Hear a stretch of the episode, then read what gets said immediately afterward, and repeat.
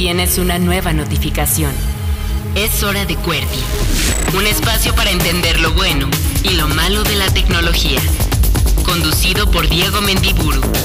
Iniciando sesión. Ahora.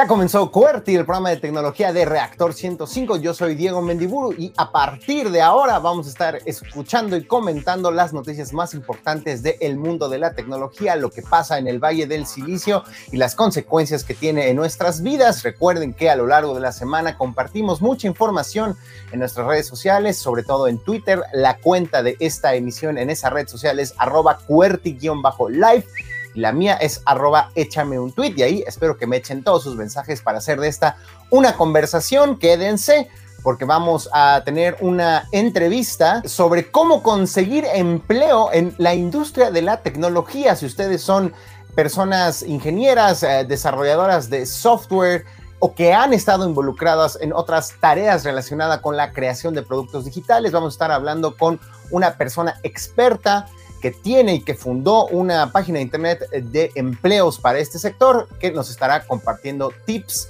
consejos y recomendaciones para adentrarnos a este mundo de la tecnología, que además suele ser uno de los sectores mejor pagados. Así es que quédense porque va a estar bueno este episodio de QWERTY, que por cierto es eh, el último en una etapa que se cierra y que estará iniciando con una sorpresa a partir de la siguiente semana. No les quiero adelantar más Quédense porque este es un programa histórico, por así decirlo, el último bajo este formato y próximamente habrá una revolución genuinamente en esto que es QWERTY. Así es que quédense porque ya empiezan las noticias. Acceso directo. Las noticias del mundo digital. Estas son las noticias de tecnología más importantes de la semana y por supuesto que hubo evento de Apple. Lo que seguramente ustedes ya escucharon es todas las novedades alrededor de su línea de productos, empezando por los nuevos iPhone, los iPhone 13 y los 13 Pro Max y los 13 Pro a secas y además sus nuevas iPads y su nueva iPad mini y su nuevo Apple Watch y sus nuevos servicios para hacer ejercicio, etcétera, etcétera, etcétera. La verdad es que este programa no es para hablar de lo que todos los otros eh, youtubers, influencers y noticieros están hablando. No hubo ninguna novedad, nada revolucionario. Apple sigue haciendo pequeñas mejoras incrementales cada año de sus productos. Siguen siendo probablemente los mejores teléfonos que se pueden conseguir en el mercado, también algunos de los más caros, pero eso no va a modificar en lo más mínimo nuestras vidas, así es que no le vamos a dedicar mucho tiempo al evento de Apple. A lo que sí le vamos a dedicar mucho tiempo es a darle continuidad a las noticias polémicas alrededor de esta empresa, empezando por un tema que es el de la seguridad. Y como ustedes sabrán, en este espacio hemos hablado de que hay empresas de espionaje, empresas internacionales como NSO Group de origen israelí, que han estado vendiendo su tecnología a gobiernos, incluyendo el de México, para espiar no solo a potenciales criminales, sino se sabe y está documentado a personas periodistas, activistas, defensoras de derechos humanos e inclusive opositores a los regímenes de esos países. Eh, y lo han estado vendiendo este software aprovechando vulnerabilidades de seguridad, es decir, huecos en el sistema operativo, no solo de Google, Android, sino también de Apple en su sistema operativo iOS. Y sabemos que Apple tiene una tradición de decir que es una empresa que tiene unos estándares de seguridad mayores. Cuando yo era niño, adolescente, se decía, uy, Windows está lleno de virus, las Macs no tienen virus, no tienen eh, software malicioso, son muchas, mucho más seguras. Bueno, justo el ejemplo del software Pegasus hecho por NSO Group nos hace entender que por más seguro que sea un sistema operativo y por más precauciones que tomen sus programadores y la empresa detrás del mismo, el simple hecho de ser una herramienta popular y que es utilizada por personajes de cierta influencia y poder, abre la posibilidad a que se descubran problemas y vulnerabilidades de seguridad que puedan ser explotados por actores maliciosos, en este caso una empresa como NSO Group, que se dedica al espionaje. ¿Qué queremos decir?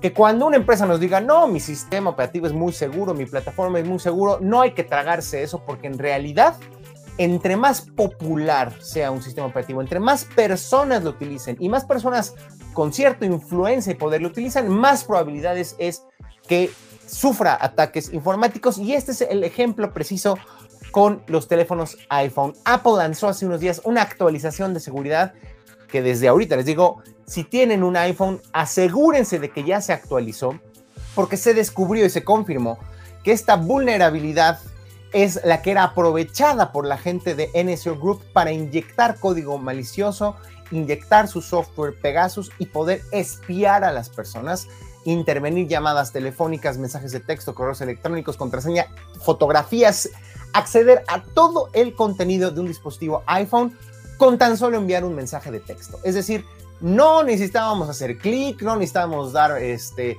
datos personales, no necesitábamos conectarnos a una red Wi-Fi oscura, nada.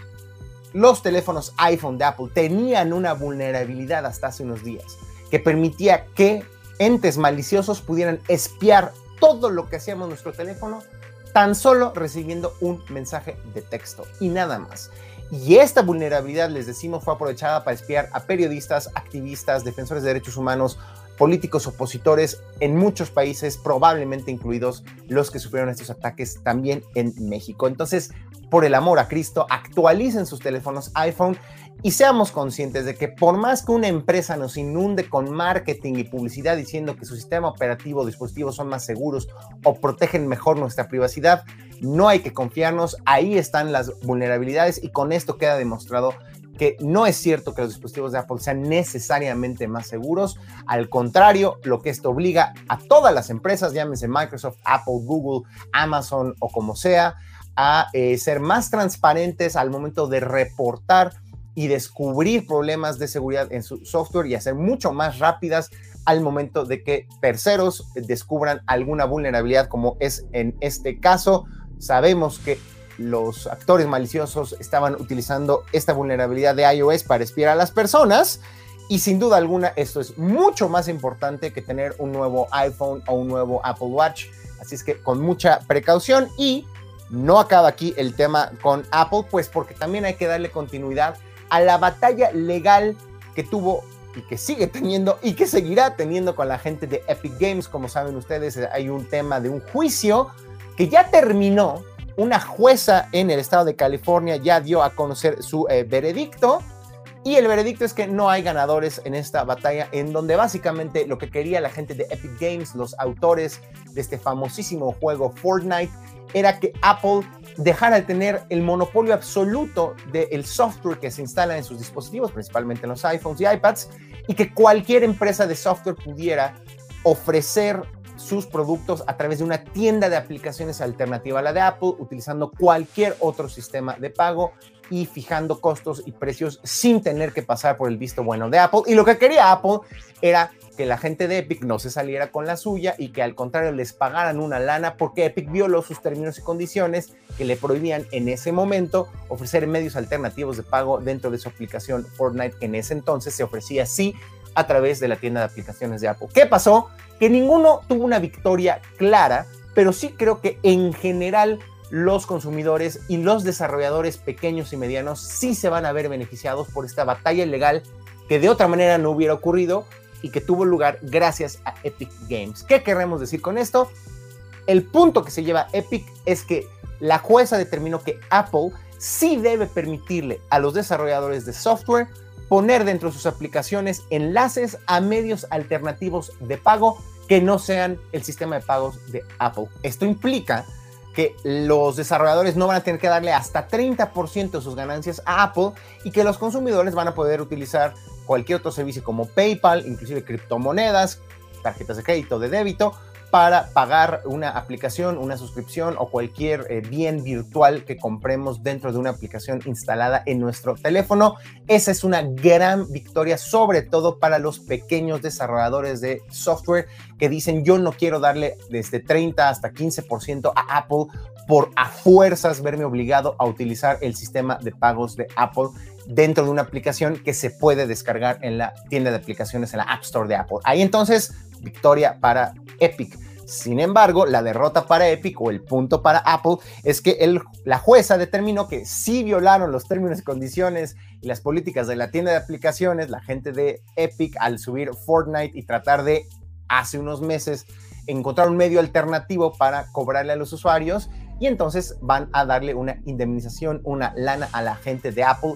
Obviamente la gente de Epic no está contenta con eso y tampoco está contenta con el hecho de que a final de cuentas Apple sigue teniendo el monopolio de su tienda de aplicaciones y es la única manera y será, seguirá siendo la única manera de descargar aplicaciones. La App Store de Apple no es que nosotros vamos a poder bajar una aplicación random del, al azar de Internet o con una tienda alternativa. Eso de plano no sucedió. Las dos empresas ya dijeron que van a apelar la decisión de la jueza y por lo tanto seguramente habrá y continuará este proceso judicial, pero por lo pronto las resoluciones tendrán efecto inmediato y todo parece indicar entonces que ustedes van a poder descargar, por ejemplo, una aplicación como Netflix y suscribirse directamente haciendo clic a un enlace que estará dentro de la aplicación, cosas que antes no se podía hacer. La semana pasada decíamos que inclusive también en Corea del Sur se promovió una legislación ya aprobada por el presidente de aquel país para que cualquier aplicación pudiera también enlazar a métodos alternativos de pago. Eso no se podía. Apple te quitaba, te bajaba la aplicación de de aplicaciones si tú como desarrollador ponías no uses el sistema de pagos de Apple, utiliza PayPal para suscribirte. Ahora eso se podrá realizar y es una buena noticia. Conclusión. No nos vayamos con la finta, no todo en la vida son los nuevos iPhone. Apple está en el ojo del huracán desde hace semanas por cómo trata a sus empleados, por cómo está tratando de vigilar los contenidos que tenemos en nuestros teléfonos supuestamente para proteger a los niños de abuso infantil. Está también en la mira por este tema de las vulnerabilidades informáticas de su software y que son utilizadas para espiarnos y atacarnos con software malicioso y está metido en broncas legales muy importantes y muy relevantes en términos de competencia en los Estados Unidos y en otras partes del mundo. Así es que no todo en la vida son iPhones y mercadotecnia. Apple está en el ojo del huracán y aquí en QWERTY y en el espacio que próximamente será y tendrá eh, lugar en lugar de y Seguiremos hablando de estos temas a profundidad. Acceso directo. Las noticias del mundo digital. Oigan, una nota rápida, no les sorprenda si la próxima vez que vayan a un supermercado ven una tele marca Amazon o más específicamente y más lógicamente cuando se metan a la eh, página de Amazon y estén buscando televisiones, no solo van a encontrar a los sospechosos comunes de siempre, LG, Sony, Samsung, también una marca propia de Amazon de televisiones inteligentes. Algo que se ha venido rumorando desde hace mucho tiempo es que Apple iba a lanzar sus propias televisiones marca Apple. En algún momento también se dijo que Google podría integrar su tecnología Chromecast o eh, Chrome OS o eh, Google TV a eh, su propia marca de televisiones. No ha sucedido. Sin embargo, Amazon sí da ese paso y como era de esperarse, estas televisiones inteligentes marca Amazon tendrán instalado el sistema operativo Fire TV que es el que viene en los dispositivos Fire TV que ya podemos comprar en Amazon y que nos permiten convertir una tele, cualquiera que este sea, en un dispositivo inteligente con este sistema operativo que nos permite ver eh, Amazon Prime, por supuesto HBO Max, eh, Netflix, Disney Plus y otras plataformas eh, de streaming de video. Obviamente no es que Amazon esté fabricando ellos las televisiones, todo parece indicar que detrás del hardware se encuentra un fabricante chino conocido en estas tierras de, por todos nosotros llamado TCL, hace televisiones muy económicas, muy baratas y todo parece indicar que lo único que están haciendo la gente de Amazon es quitar el logo de TCL, poner el de Amazon y comenzarlas a vender ya en los Estados Unidos en su página de internet. Ya veremos cómo le va a Amazon como eh, fabricante de televisiones, pero no perder de vista que lo importante no son los fierros, sino los sistemas operativos y hay una batalla entre Apple, Google, Amazon, eh, Samsung, LG y otros fabricantes que tienen sus mismos sistemas operativos y lo importante es que quien controla el sistema operativo puede ver los datos de consumo de contenidos, puede saber lo que nos gusta ver y eso vendérselo a los anunciantes y por eso debe ser un negocio jugoso para la gente de Amazon saber qué ven nuestros ojitos y a partir de eso bombardearnos con publicidad en su sitio de internet y en otras plataformas. Así es que interesante la intromisión de Amazon en el mundo de las televisiones. Descarga en curso. Recomendaciones de apps, sitios web y videojuegos. Como cada semana es momento de las recomendaciones en esto que es QWERTY, el programa de tecnología de Reactor 105. Yo soy Diego Mendiburu y me da un gustazo enorme darle la bienvenida a este su espacio a mi querido amigo John Black y Fer Rocha, ambos de Blackbot, que traen tres recomendaciones a todo mecate para esta semana. ¿Cómo están amiguitos? Bienvenidos a esto que también es de ustedes, QWERTY. Estamos muy contentos de estar acá contigo. Otra vez estamos los dos y pues vamos a comenzar porque son muy buenas recomendaciones, según yo. A ver, eh, tengo entendido, Fer, que contigo vamos a dar el inicio de esta sección. Así es. Bueno, primero, antes de darles la recomendación, los voy a poner rápidamente en contexto. Hay un movimiento que se llama Fashion Revolution, que nace pues por esta necesidad de contrarrestar todo lo mal que hay en la industria de la moda desde, ya saben, personas en situación horrible y de casi de esclavitud trabajando, la contaminación que provoca la industria. Y entonces nace este movimiento y a partir de este movimiento se genera un índice de transparencia. Esto es un indicador que señala cuáles son las empresas que más contaminan, sus prácticas, de dónde viene la ropa que ellos hacen, cómo es que logran esos costos o esos precios. Y a partir de eso, acaban de lanzar una, es eh, una extensión de escritorio para Chrome que se llama Proco.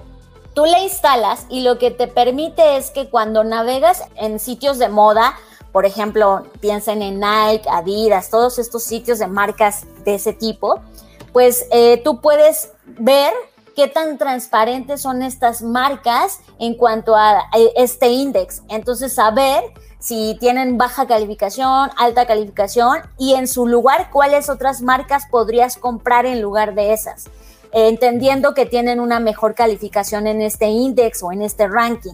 Están rankeadas muchísimas marcas, están eh, marcas como pueden ver en pantalla en México, en todo el mundo, y creo que este tipo de uso de las extensiones de Chrome no me había tocado verlo, que permitiera como mucha data disponible sobre un ranking y que pues pueda orientarnos mejor sobre las prácticas que tienen este tipo de compañías de moda. Ah, ya entendí, ya entendí. Ah, mira, ya, ya estoy viendo, ya es que le había picado de manera incorrecta, pero ya estoy viendo que efectivamente este es un dilema muy común porque todos podemos decir, bueno, sí, yo sé que esta empresa no tiene las mejores prácticas, pero ¿qué le hago, no? ¿Es la que me queda cerca o es donde están los diseños que a mí me gustan o es donde hay los mayores descuentos? Y está chido que haya una herramienta que te permite tomar una decisión no solo consciente y responsable como consumidor, sino que te beneficie, ¿no? Con la que te sientas cómodo porque genuinamente es un producto que te es atractivo, ¿no? Totalmente. Y también, de alguna manera u otra, esta exhibición también quieras o no, empuja a que las marcas digan, yo no quiero estar mal rankeado, ¿no? Y a que cada vez tengan más y mejores prácticas. De hecho, eso es lo que ha ocurrido. Gracias al index, muchas marcas que estaban como que en la lista negra empezaron a decir, no, nosotros no queremos salir mal rankeados en este, en este reporte de transparencia y empezaron a ejecutar muchas prácticas y a cambiar muchas cosas. Entonces, creo que este es un, un buen uso de la tecnología que, como tú bien lo mencionas, nos puede ayudar a tomar mejores decisiones, pues a la hora de comprar estas marcas que la verdad como tú decías, tienen grandes diseños, pero a veces desconocemos lo que hay detrás.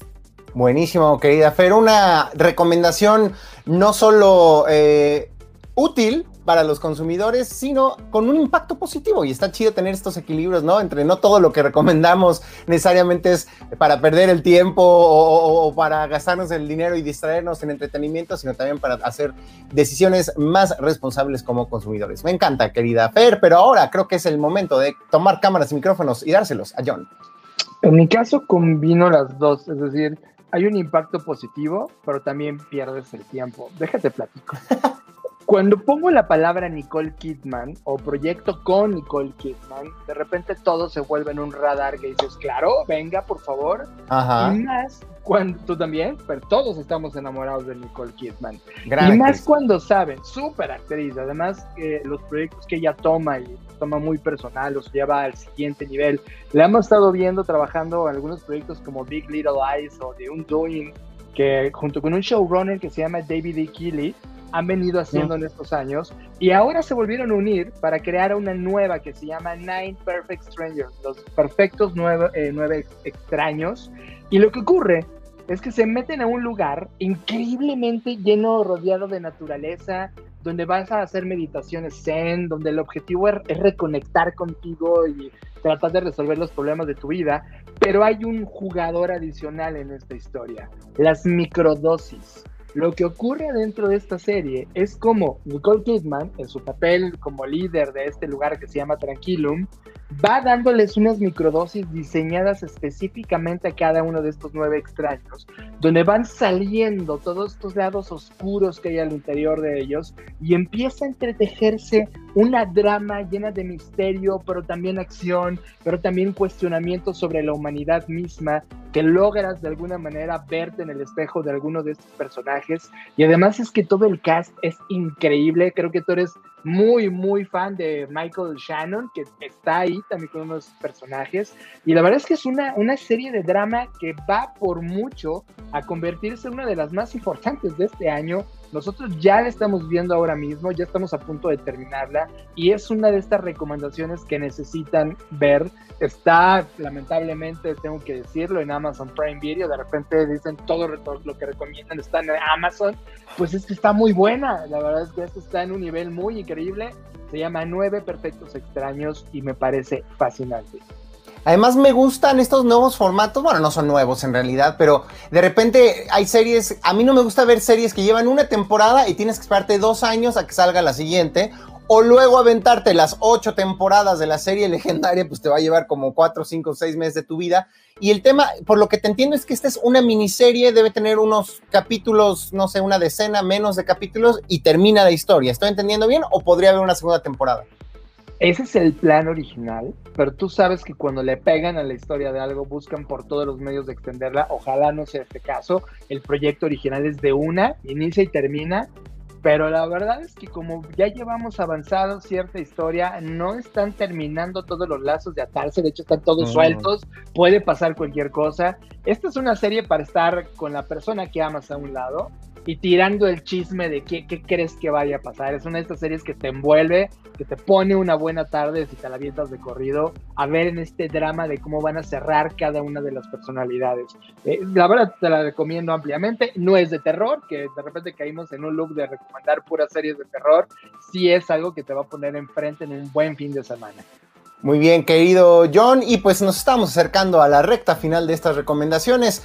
Le cedo ahora el micrófono a la querida Fer para la última de esta semana. Bueno, pues esta recomendación podría formar parte de otras que hemos hecho respecto a plataformas para conectarnos. Y cada vez eh, vamos encontrando nuevas plataformas con nuevas funcionalidades y esta vez les traigo algo que se llama OJ, así eh, O-H-Y-A-Y.co, nada más CO y lo que permite hacer esta plataforma es muy divertida porque te permite conectarte con las personas, ya saben, como cualquier otra plataforma de conectividad para tener videollamadas. Pero la diferencia es que esta te pone en escenarios totalmente distintos. Pueden estar en un campamento, pueden estar en una sesión como de yoga, pueden estar en un karaoke, mm. Puedes estar en diferentes lugares.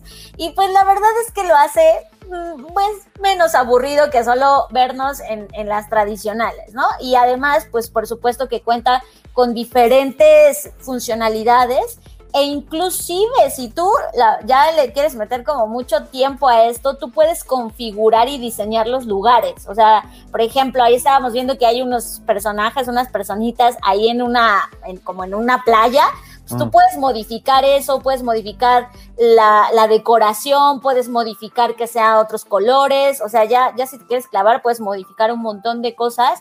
Tiene reacciones, inclusive cuando llegas a ciertos lugares, por ejemplo, ahí hay una habitación, puedes diseñar que un grupo de personas esté en una habitación y que otro grupo esté en otra. Entonces, la verdad es que está divertido en el sentido de que sale de, lo, de la rutina a la que las otras plataformas nos tienen acostumbrados.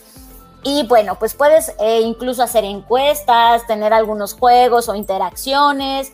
Está divertido, la verdad. La única desventaja que sí tengo que advertir es que pesa un montón. Es la única crítica que le tengo, pero está muy divertido.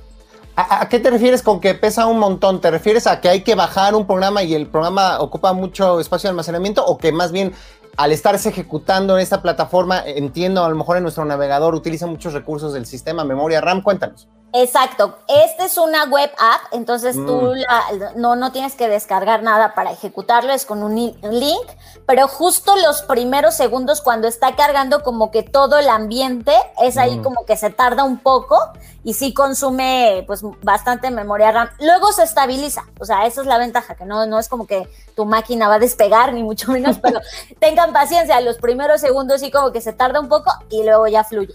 Ya, buenísimo. Oye, hay que hacer, eh, a, a- ver si hacemos para el próximo programa una ronda final de todas las plataformas que hemos recomendado de videoconferencias que tratan justo como de darle un giro, un twist, una variante al tema de estar todo el día pegado al Zoom, nada más hablando con otras personas, y le tratan de añadir temas como de juego, de gamification, de virtualidad, de escenarios distintos, de encuestas, de todo esto, y, a cuál le apostamos que va a sobrevivir, porque pues yo sigo viendo Zoom como dominante, no sé ustedes, cuando los invitan a eventos, cuando dan clases, cuando dan entrevistas, yo veo que la gente está ya muy casada con Zoom, se ha vuelto pues así como eh, los Kleenex son sinónimos de pañuelos desechables.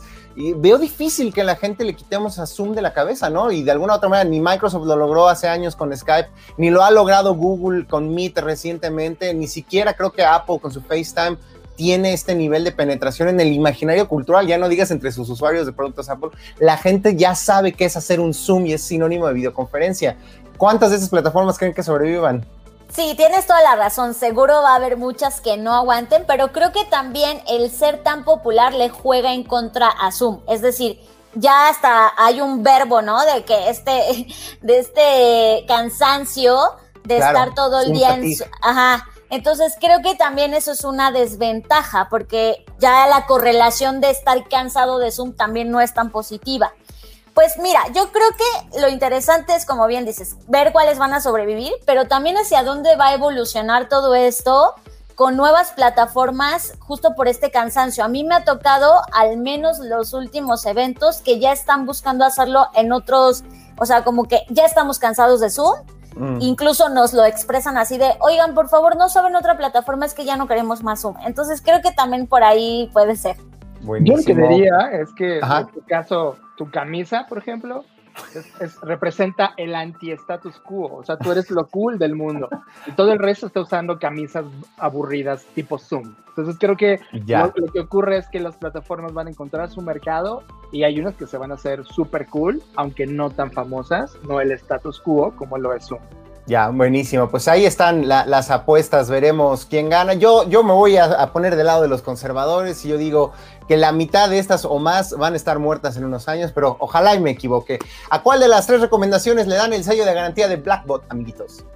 Nine Strangers, Nine Strangers, o sea, Nine Perfect Strangers es una serie que deberías estar ahorita consumiendo y viendo qué tanto puedes arreglar de tu vida con lo que aprendas en esta serie. Buenísimo. Y la gente que quiere seguir escuchándolos, ¿dónde lo puede hacer a lo largo de la semana? Pues nos puede encontrar en el podcast que se llama Creative Talks Podcast. Ahí hablamos de todos estos temas y mucho más. Y también en el podcast que se llama Bookshake, que ese es mensual y ahí reseñamos algunos libros por si les interesa. Buenísima. Querida Fer, querido John, nos vemos. Hasta la próxima semana.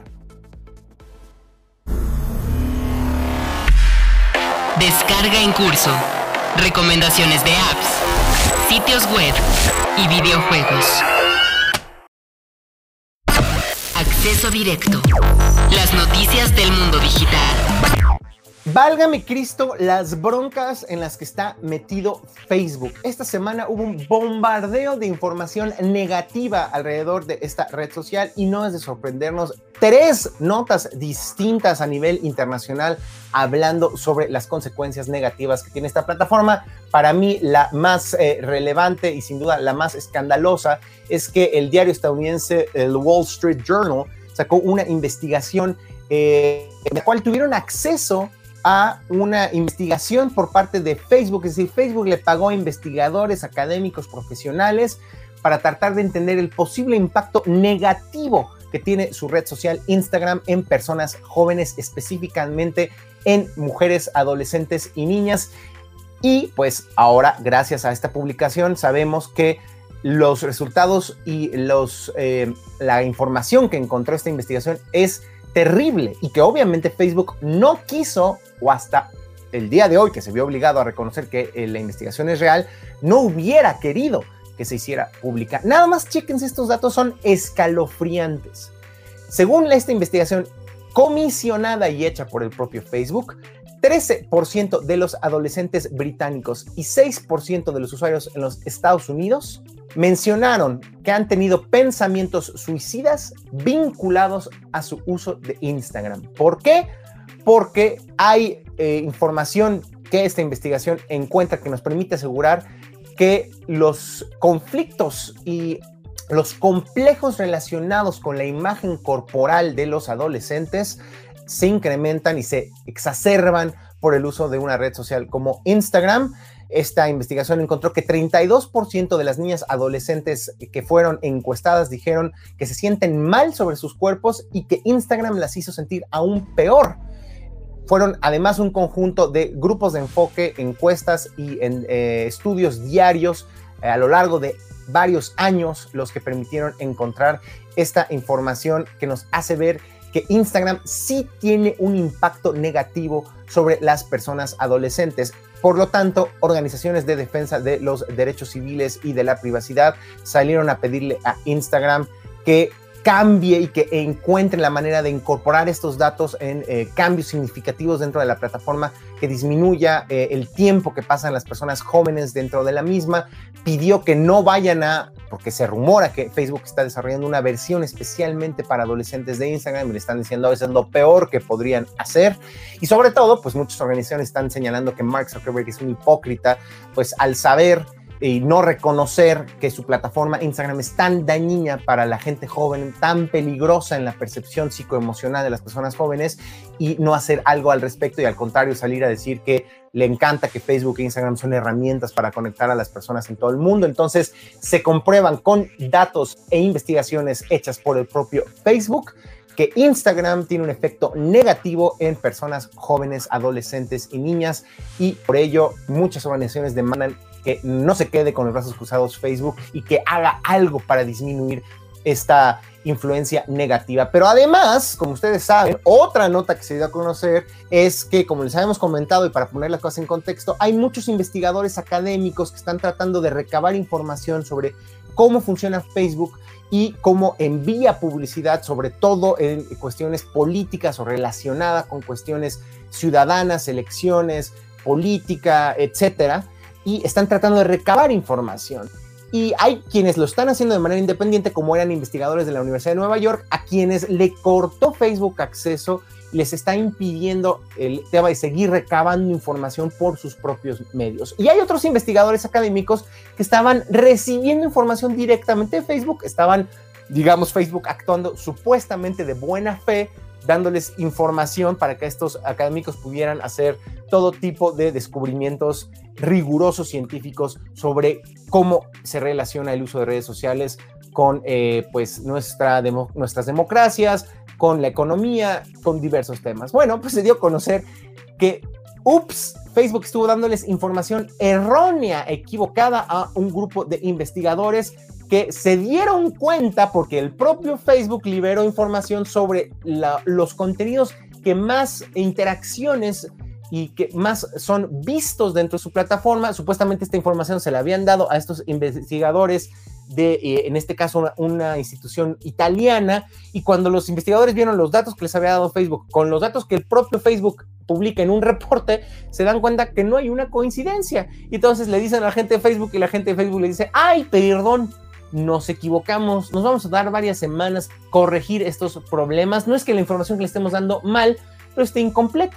Y los académicos y los investigadores, algunos de ellos de la Universidad de Carolina del Norte, otros de universidades italianas, como les decíamos, están diciendo, están echando a perder meses de trabajo que se están yendo a la basura y haciendo que nuestros investigadores tengan que reiniciar sus proyectos porque Facebook supuestamente por error, sin querer queriendo, nos estaba dando información equivocada. Y ya para terminar, ¿ustedes creen que era la última mala noticia alrededor de Facebook? Pues no, resulta que también el Wall Street Journal dio a conocer que Facebook tiene un programa VIP que le llaman X-Check, que permitía que se ignoraran potenciales violaciones a los términos y condiciones eh, y uso de la plataforma por parte de figuras influyentes, famosas o de alto reconocimiento. Es decir, es mentira que Facebook trata a todos sus usuarios de manera igual. Obviamente que, y es algo que no nos debe de tomar por sorpresa, obviamente Facebook trata de manera distinta a celebridades, políticos, futbolistas, cantantes, estrellas de Hollywood y no les aplica los mismos criterios eh, de moderación de contenido que a las personas comunes o corrientes, o al menos no lo hacía hasta ahora. Obviamente la gente de Facebook ya sabe decir, no, no, no, es que esa nota está describiendo cosas que ya no están actualizadas, que ya no es como ocurre en el día de hoy, pero es muy reciente, sabemos. Eh, y tenemos múltiples ejemplos de cómo pues puedes tener políticos haciendo llamamientos directos a temas de violencia o racistas o de desinformación y esas personas no se les baja la información, uno sube una fotografía donde se asoma medio pezón y la dan de baja de inmediato. Bueno, pues hay ejemplos muy graves de cómo Facebook ignoró publicaciones por decirlo menos, muy polémicas de celebridades. Se cita en el ejemplo de esta investigación de Wall Street Journal que el famoso futbolista brasileño Neymar publicó fotos de una mujer desnuda en su cuenta de Facebook violando un término de los reglamentos de uso de Facebook que dice que no se pueden publicar imágenes de otra persona desnuda sin su consenso, sin su autorización. Y bueno, Neymar lo hizo y los moderadores de Facebook no pudieron hacer nada por bajar el contenido, ya que se activó en automático este sistema VIP, como le están llamando, que trata de manera distinta a las celebridades y a los famosos que utilizan Facebook y otras plataformas de la empresa. ¿Qué quiere decir? que efectivamente hay millones de ciudadanos, billones potencialmente personas usuarias de Facebook son tratados como personas de segunda, mientras que hay una élite, como así en el planeta, no nos debería sorprender, que puede hacer cosas que normalmente le estarían prohibidas a el usuario promedio de Facebook y ahora se da a conocer que esto es así. Entonces son mentiras cada vez que salía Mark Zuckerberg decir que no tenemos términos y condiciones y reglamentos muy estrictos con los que protegemos a los niños, a los adolescentes pura mentira de Mark Zuckerberg. Ellos tratan de mejor manera a políticos, celebridades, futbolistas, artistas, músicos y actores y actrices. Y es la tercera nota en una sola semana que nos deja ver por qué Facebook es quizás la empresa del mundo con peor reputación en estos momentos porque se la pasa mintiendo, violando sus propias disposiciones, ocultando información, siendo poco transparente y, en pocas palabras, siempre poniendo por encima de cualquier otra cosa sus ganancias. Eso sí, Facebook no deja de generar dinero, de darle eh, réditos a sus inversionistas y de ser una de las empresas más poderosas del planeta. Directo. Las noticias del mundo digital. Oigan, y ya para terminar una nota de color que en realidad se va a poner color hormiga y acuérdense lo que les estoy diciendo porque se viene una polémica muy fuerte otra vez con el uso de tecnología de lectura de datos biométricos ahora por parte de la gente de Amazon. ¿Por qué? Porque hace unos meses eh, se dio a conocer, no lo comentamos aquí, pero que Amazon estaba experimentando en sus propias tiendas de autoservicio. Sabemos que compraron una empresa, un supermercado en Estados Unidos que se llama Whole Foods, implementando un sistema que le permitía a, los, eh, las personas que entran y salen de la tienda identificarse y pagar con la palma de su mano, es decir, utilizando un escáner que le permite leer la palma de la mano y con eso identificar a las personas y poderles cobrar. Lo que cambió es que se dio a conocer que ya le está vendiendo esta tecnología a terceros, la gente de Amazon, y se está utilizando allá en los Estados Unidos por una compañía de boletos, de venta de boletos para eventos deportivos y musicales.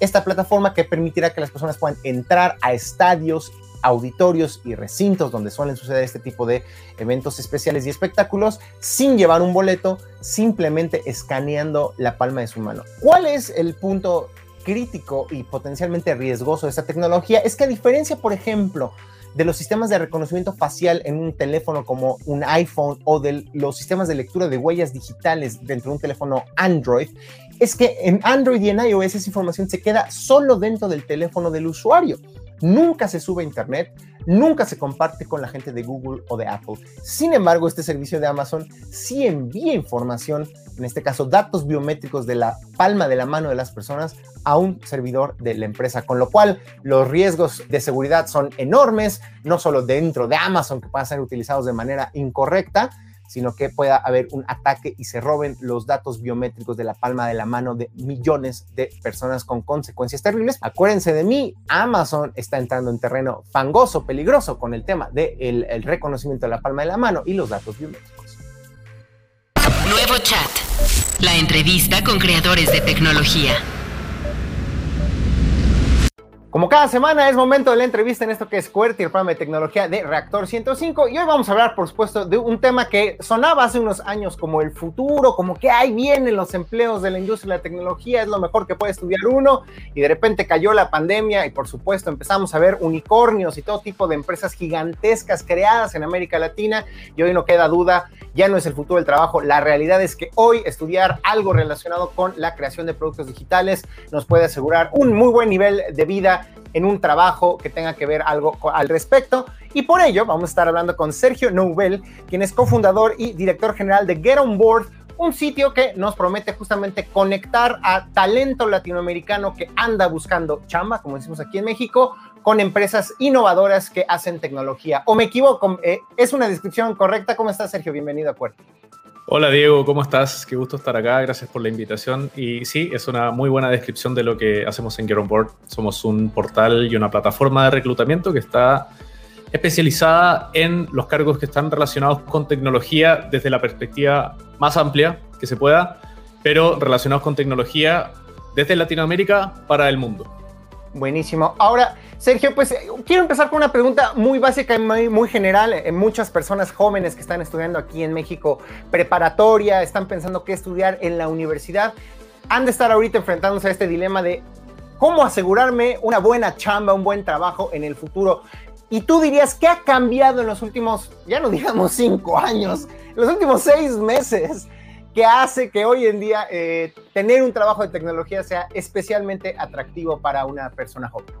Literalmente, los últimos seis meses han sido de los más locos y donde creo que ha cambiado en mayor medida el, el, panorama y la realidad del mercado de talento tecnológico en toda Latinoamérica, empezando por México, pero creo que hoy es un fenómeno regional. Creo que lo primero que sucedió muy fuerte es eh, la pandemia y la, adopción del trabajo remoto. Creo que eso ha hecho que en general las empresas tecnológicas de todos los países empiecen a depender un poco menos de la ubicación. Se dieron cuenta que era posible trabajar en remoto. Creo que la gran mayoría de las empresas nunca se lo había siquiera cuestionado y hoy es una realidad. Y si le sumas eso más en general, cómo la industria del software y la tecnología se está comiendo al mundo en general, te vas dando cuenta que cada vez más empresas y organizaciones, eh, hoy en día, por ejemplo, los bancos no se conciben si es que no están contratando gente de tecnología que hace software y que hace aplicativos y que hace machine learning y que hace inteligencia artificial, y eso hace 10 años atrás era impensable. Entonces, tienes una cantidad de demanda, tienes a su vez toda el surgimiento del trabajo remoto como una posibilidad y la posibilidad de poder contratar internacionalmente. Tienes, por supuesto, un mercado estadounidense muy fuerte y donde hay una demanda por talento gigante y donde además está esta, esta realización de que Latinoamérica es el lugar perfecto para poder trabajar en la misma zona horaria. Eh, las empresas norteamericanas habían estado trabajando con Europa del Este, con la India, con Asia, y hoy tiene mucho más sentido trabajar con Latinoamérica. Por la zona horaria, por la posibilidad de poder trabajar remoto. Entonces, por supuesto, ahí empieza toda la demanda muy fuerte, donde los países además cada vez importan menos. En realidad, si el talento es valioso, si tú eres una persona talentosa, no importa dónde estás, no importa en qué país estás, vas a poder encontrar trabajo igual. Entonces creo que eso ha hecho que el mercado se haya abierto mucho. Nosotros creo que hemos contribuido un poquito con eso también, siendo una plataforma que es latinoamericana, que, donde puedes encontrar empleos y profesionales de todos los países de la región y ya no solamente estar comprimido en tu ciudad o en tu mercado local, que era lo que pasaba hasta hace no mucho tiempo. Bueno, justamente lo estás explicando ahorita, pero es la pregunta eh, lógica que debe de seguir. ¿Por qué crear un sitio especializado de empleos en el sector tecnológico para América Latina? Si es que allá afuera pues existen otras plataformas, luego ahora, hoy en día hay muchos reclutadores usando el propio LinkedIn para buscar perfiles interesantes. ¿Por qué crear esta plataforma en específico? ¿Qué la hace distinto a otras cosas que ya existen allá afuera? Bueno, una de las razones tiene que ver con, este tema regional y es que las bolsas de empleo siempre, y, las redes de contacto de los reclutadores también, siempre se han mirado desde una perspectiva nacional. Los headhunters mexicanos conocen el mercado mexicano, tienen contactos mexicanos. Las bolsas de empleo en, en Colombia o en Argentina o en Perú cada una atiende los mercados locales y eso por supuesto tiene sentido para industrias más tradicionales, pero en tecnología no tiene ningún sentido. Nosotros nos dimos cuenta de eso. Pero también está el tema de la tecnología en particular y cómo contratar en tecnología es totalmente diferente a contratar un abogado, a contratar a alguien en enfermería, a contratar un médico, ingeniera, etc. Es muy diferente contratar a alguien en tecnología. El currículum importa mucho menos que tus habilidades reales. El lugar donde estudiaste no mm. importa tanto. Hay gente que es totalmente autodidacta. Puedes entrar a tecnología desde varios puntos de, de entrada muy, muy diferentes. Entonces, creo que todo eso hace que necesites un, lugar especial. Y además, hoy en día tú te metes, claro, a LinkedIn y no es que hayan pocos empleos, muy por el contrario, hay un exceso de empleos y la gran mayoría de esos empleos no son relevantes para ti, no tienen que ver con tecnología o incluso si tienen que ver con tecnología, no entienden de tecnología, piden cualquier cosa, piden un mamarracho, ofrecen malos sueldos. Entonces, parte de la misión de Get On Board justamente es filtrar. Y hay una cosa que nosotros hacemos que nadie más hace, que es justamente filtrar absolutamente todos los empleos que tú ves ahí en la plataforma. Han sido revisados por nuestro equipo, por seres humanos que se preocupan de que el sueldo esté bien, de que el empleo pida algo que corresponde realmente a la posición, de que lo que pides versus lo que ofreces esté balanceado, que el empleo hable de la empresa, que describa el proyecto. En fin, hay tantas cosas que son tan importantes a la hora de encontrar un empleo, especialmente en tecnología, y que las categorías estén especializadas, que los lenguajes de programación que se usan estén mencionados, estén etiquetados, que tú puedas decir, oye, soy un desarrollador en Python o soy un data scientist o soy un especialista en UX y puedo encontrar específicamente esos empleos. Entonces, le ponemos mucho esfuerzo y mucho cariño a eso y a que sea una plataforma donde encontrar estos empleos sea muy fácil y postular a ellos sea fácil también. Ahora, yo creo que también puede ser muy intimidante para alguien que todo el día esté escuchando el, futuro del trabajo es hoy, los trabajos remotos te abren la puerta a otras empresas, necesitas tener ciertas habilidades específicas para tener éxito en este nuevo mundo salvaje que estamos viviendo. Si sabes además un lenguaje de programación o sabes aportar algo en el desarrollo de un producto tecnológico, pues más posibilidades de que tengas un buen trabajo. Y también se puede intimidar mucho y puede decirle a muchos, como yo, que estudiamos comunicación, decir, qué tonto, ¿por qué estudié esa cosa que no sepa nada? ¿Qué, ¿Cuál es tu consejo ahorita para todas las personas que están escuchando, que les cae el 20 de esta revolución eh, laboral que estamos viviendo que se pueden meter ahorita a Get On Board y, ver todos estos trabajos y de repente no entender nada y decir, ¿qué es eso de Python? ¿Qué es eso de UX, UI? Me, me, encantaría adentrarme a este mundo, pero yo no estudié eso. ¿Están esas personas perdidas a la deriva o pueden hacer algo, pueden adquirir estos conocimientos de otra manera? Es una excelente pregunta, Diego. Y de hecho, cuando te decía al principio que nosotros entendemos la tecnología desde el espectro más amplio, lo digo justamente pensando en ese tipo de profesiones, porque hoy, si tú miras una startup o una empresa tecnológica, por supuesto que de las primeras cosas que están buscando, los primeros roles son gente de desarrollo software, gente de data science, etc. Pero esas empresas también necesitan representantes de ventas, necesitan personas en las áreas administrativas, necesitan personas que atiendan a los clientes, necesitan personas que tal vez están un poco más liderando proyectos. Entonces ahí tú te das cuenta que una startup quiere personas con esa misma mentalidad tecnológica, mentalidad hacker, entre comillas, no solamente en los puestos tecnológicos, sino que quieres que toda la empresa funcione exactamente de la misma manera. Y creo que ahí hay una oportunidad gigante para las personas que vienen justamente de esos mundos, y tú en Get On vas a encontrar categorías relacionadas con publicidad, con medios, con contenido, con marketing, con recursos humanos, con servicio al cliente, ventas, donde lo que se pide de la persona es que le pueda dar un sesgo tecnológico y más moderno a lo que ya está haciendo y entender que vender, por ejemplo, si, eres, si, has sido toda tu vida vendedor o vendedora, vender para una empresa de tecnología, vender software es muy diferente a vender eh, autos o vender propiedades. Entonces, que requieres un cierto nivel de familiaridad con la tecnología, con eh, la manera de pensar de la tecnología, con las herramientas que se usan modernas, eso está bastante más al alcance de todo el mundo. Y creo que ahí hay una gran oportunidad de no tener que meterte a estudiar necesariamente ciencias de computación o sistemas para poder entrar a este mundo y tener la posibilidad de trabajar en una empresa remota de poder trabajar en una cultura empresarial y de equipo mucho más moderna y más flexible de lo que se venía haciendo, porque al final, nuevamente, las startups y, esto, y este tipo de empresas, los beneficios son para todos, las flexibilidades son para todos. Por supuesto que en su centro está contratar personas en tecnología, pero al final la cultura de trabajo está para todos y la mentalidad que se les pide a, a los profesionales también. Entonces creo que ahí hay una oportunidad gigante de que las personas puedan darle un upgrade a lo que ya vienen haciendo y que puedan justamente acceder a este tipo de empresas y tener un pie adentro en tecnología y de ahí se les abren, por supuesto, las puertas para seguir evolucionando. Claro. A ver, ahora sí, cuéntanos, Sergio, si nos está escuchando alguien que está estudiando una carrera relacionada con el mundo de la tecnología o que puede aplicar su experiencia y conocimientos a una empresa de tecnología, a un emprendimiento, ¿qué es lo que tiene que hacer para tener presencia ahí en Get On Board y encontrar una buena oportunidad? ¿Cuál es el primer paso? Bueno, lo más fácil, por supuesto, es darse vueltas por Get On Board, estar, hacerse una cuenta, estar leyendo empleos continuamente. Y esto puede parecer un poco trivial porque en general en los portales de empleo allá afuera los empleos son mamarrachos, están mal escritos, parecen avisos clasificados.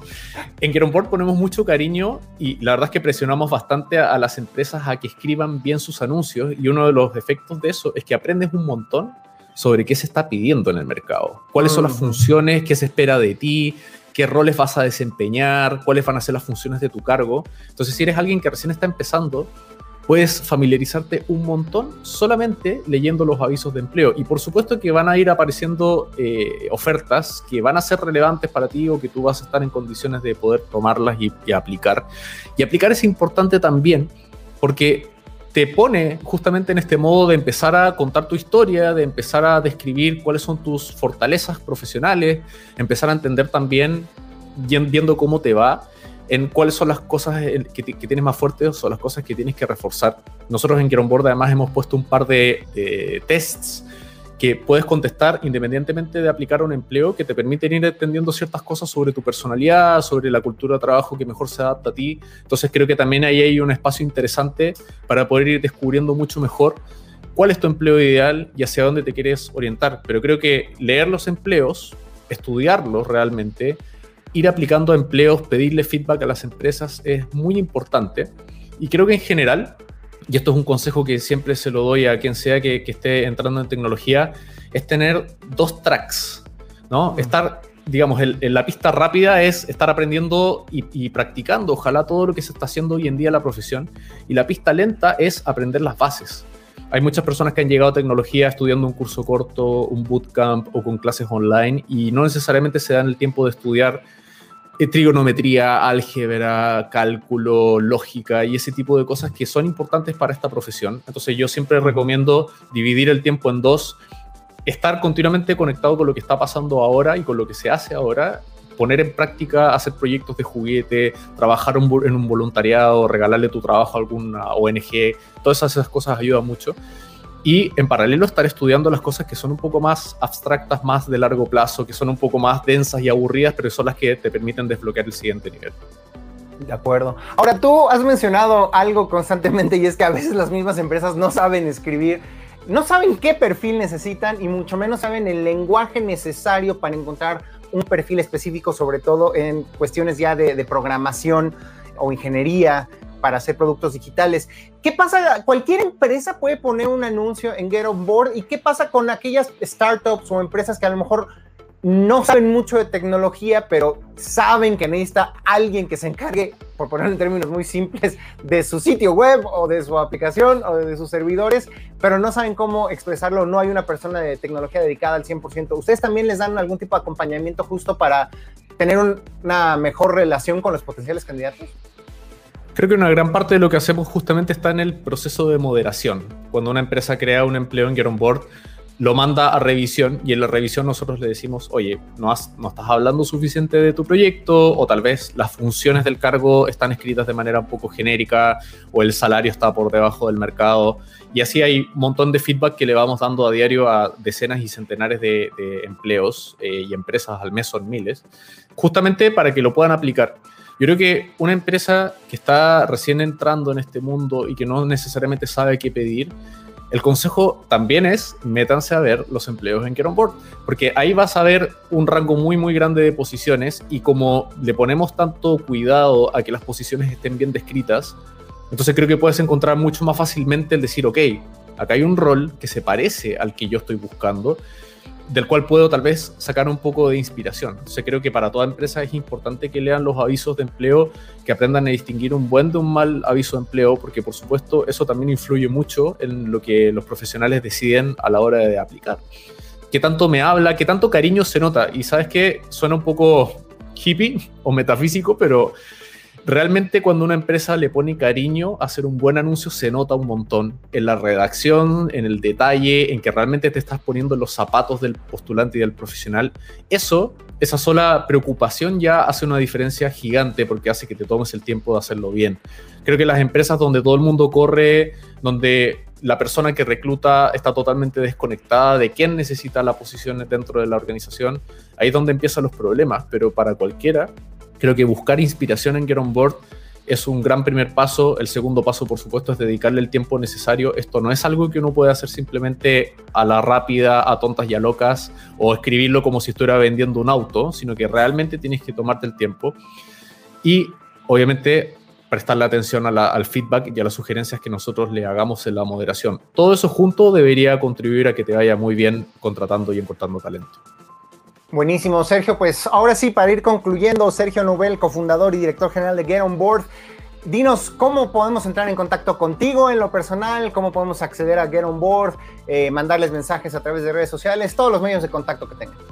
Muy bien, bueno, a mí personalmente me pueden encontrar por mi nombre en LinkedIn, en Twitter, en GitHub, eh, creo que esos son principalmente los lugares donde, donde estoy.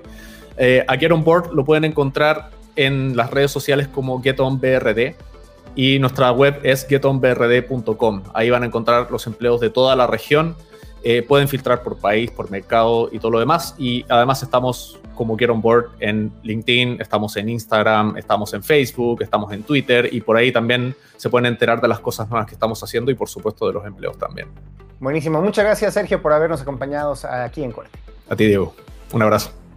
Y con esto terminamos la emisión de esta semana. Yo soy Diego Mendiburu y recuerden, nos escuchamos otra vez este próximo lunes a las 11 de la mañana por Reactor 105. Bendiciones a todos. Modo avión activado.